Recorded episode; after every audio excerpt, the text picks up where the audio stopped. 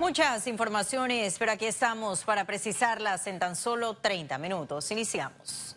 El Ministerio de Educación informó que el 99% de las escuelas estarán listas para este año lectivo. Además, aplicarán cambios a la beca universal. El viceministerio de Infraestructura en Educación detalló que de las 293 escuelas oficiales en el país, 25 no iniciarán clases en sus instalaciones por retrasos y adendas.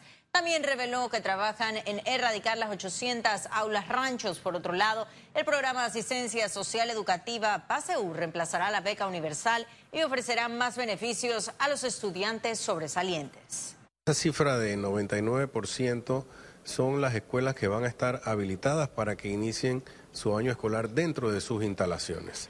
El tema del, del, mantenimiento de las mismas va paralelo a esto, ya que hay muchas de estas escuelas eh, que no van a estar dentro de las que van a iniciar clases en sus centros educativos. El programa PASEU que se, que se va a iniciar en este año no es más que un apoyo para esos estudiantes que se mantengan en el sistema. Lo que era antes la mal llamada beca universal, ahora se mantiene como un apoyo social a esos estudiantes y adicional aquellos estudiantes que tengan los méritos académicos para recibir una beca podrán recibir entonces una beca, tendrían un doble apoyo por parte del gobierno, cosa de que la beca universal anterior no, no permitía. Y el contenido del convenio que se firmó entre el Ejecutivo y el Programa de las Naciones Unidas para el Desarrollo aún no se conoce a detalle. El Foro Ciudadano por la Constituyente exigió que se haga público. Los miembros de este foro señalaron que los panameños tienen derecho de conocer el contenido de ese convenio. Afirmaron que el único diálogo y consulta legítimos para cambiar la constitución es el poder constituyente del pueblo a través de una elección de una asamblea constituyente con plenos poderes soberanos en la que estén representados todos los sectores sociales del país sin intervenciones extranjeras. Economía.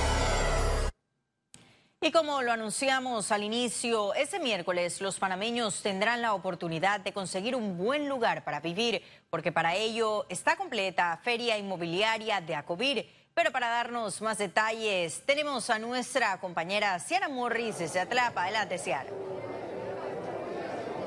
Gracias, Astrid. Buenas noches para ti y nuestros televidentes. Acá en Atlapa hay un ambiente familiar por la inauguración de Expo Inmobiliaria Acovir. Se han concentrado parejas recién casadas y familias completas para consultar sobre su primera vivienda y poder comprarla, así también como para adquirir local comercial. Para los interesados en informarles que hay más de 400 proyectos inmobiliarios a escoger, hay diferentes bancos para que usted pueda concretar su préstamo hipotecario, incluso hay aseguradoras para que usted le dé la protección a esta propiedad. más temprano se realizó la apertura y el recorrido oficial por parte de las autoridades, donde la Junta Directiva de ACOVIR le solicitó al gobierno en trabajar en conjunto para lograr la reactivación de la construcción, incluyendo el sector inmobiliario. Escuchemos la palabra del vicepresidente de la República, José Gabriel Carrizo. Estamos aquí simplemente para facilitar el, trabajo de eh, una empresa privada eh, que ha venido en los últimos años golpeada eh, y que tiene todas las luces puestas con mucho optimismo a una recuperación en el 2020. Así es que lo que hemos venido aquí es a desearle éxito a esta feria, a decirle que tienen un aliado en el gobierno nacional que con el único propósito de defender los intereses del país, que significa no robar, eh, vamos a echar hacia adelante este país. Cabe destacar que en los cuatro días de feria restantes usted podrá encontrar en la feria más de 200 expositores quienes le podrán dar esa asesoría para que usted haga la mejor compra. Esta es solamente la primera noche, usted todavía puede venir mañana jueves, viernes, sábado, hasta el domingo 2 de febrero que termina el evento. Es la información, regreso contigo Astrid. Muchísimas gracias, Ciara, por tu completo reporte. Nos mantendremos en contacto para más informaciones. Nosotros continuamos aquí. Transportistas de carga terrestre no descartan una huelga nacional por supuesta intromisión de las navieras en su servicio. Los transportistas denuncian que las navieras continúan entrando en el campo del área terrestre y que están ofreciendo servicios como parte de un todo incluido. Tanto navieras como transportistas se han reunido en mesas de trabajo con la Autoridad Marítima de Panamá. Sin embargo, no ha resultado ninguna solución. Se propuso donde eh, tiene un artículo en particular, que es el artículo 13, que habla concretamente que la actividad eh, la deben hacer eh, los panameños y que no se debe concentrar, no debe haber una concentración de la operación. Eh, y, por eso es que los transportistas han dicho que hay, una, que hay una posible concentración a favor de las líneas navieras en la parte terrestre y por ahí es donde quizás viene el descontento del sector carga. Y el grupo Movimiento Causa Justa hizo un nuevo llamado a huelga en Colón para los próximos días 3 y 4 de febrero. Se podría esperar el cierre de corredores y 62 puntos de la provincia. Ante el anuncio de la huelga, el grupo de empresarios del Centro de Competitividad de Colón y Región Oriental manifestaron su profunda preocupación a través de un comunicado, pidieron cordura, diálogo y la atención de las autoridades para propiciar un escenario que facilite acuerdos entre las partes. Esa sería la segunda huelga en Colón en lo que va del año, tras los cierres realizados el 7 de enero que generó millonarias pérdidas. Y el gobierno inició este miércoles el programa Aprender Haciendo. Esperan que ayude a disminuir el desempleo juvenil en el país. Ahora los jóvenes panameños tendrán la oportunidad de recibir su primera experiencia laboral a través de un programa de pasantías. Interés de nosotros que ellos puedan también garantizar no solamente entrar en el mercado laboral, sino que también puedan terminar y culminar sus carreras, tanto técnicas como universitarias. Por esta es la, importancia de la población que estamos atendiendo en el día de hoy. Durante tres meses se recibirán capacitación y un salario. Las empresas serán compensadas con incentivo fiscal. Y se espera en estos próximos cuatro a cinco años hacer una reducción de aproximadamente 5 mil a 7 mil empleos. Eso va a variar de acuerdo al, al movimiento de la economía y a la disponibilidad de la empresa de tener las vacantes. Por eso es importante que lo que hagamos desde educación sea pertinente con lo que requiere quiere el sector laboral.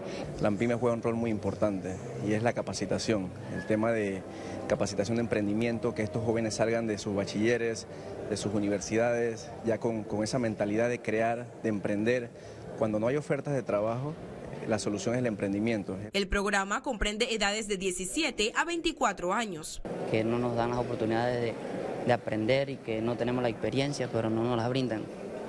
Entonces pienso que que sí podemos y somos capaces de hacer y, sobrellevar un proyecto como alguien más lo puede estar haciendo.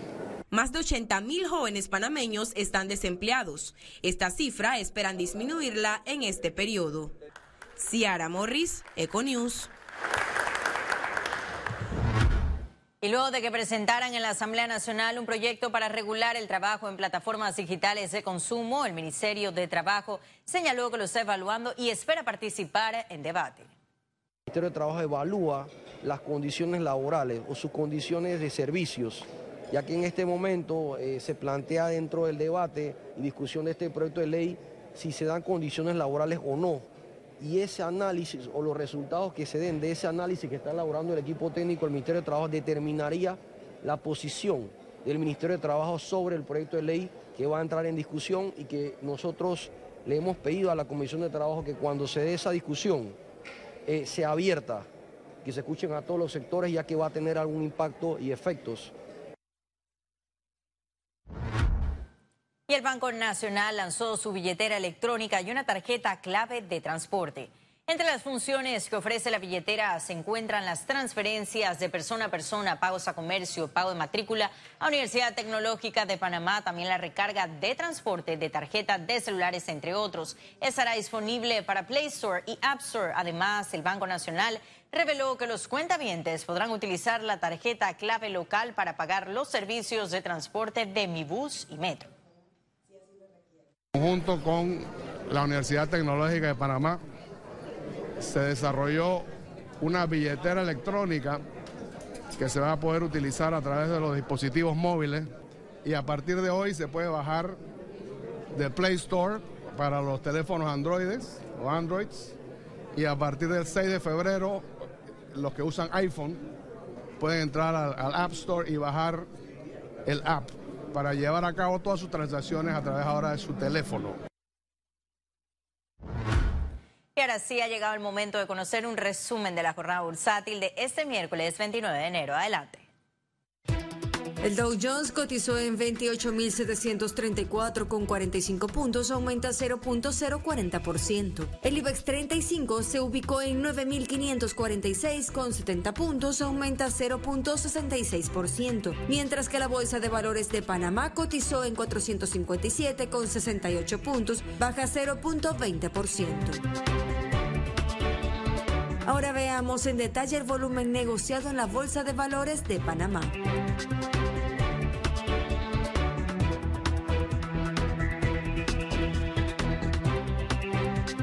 Total negociado 11.292.812 con 89 centavos.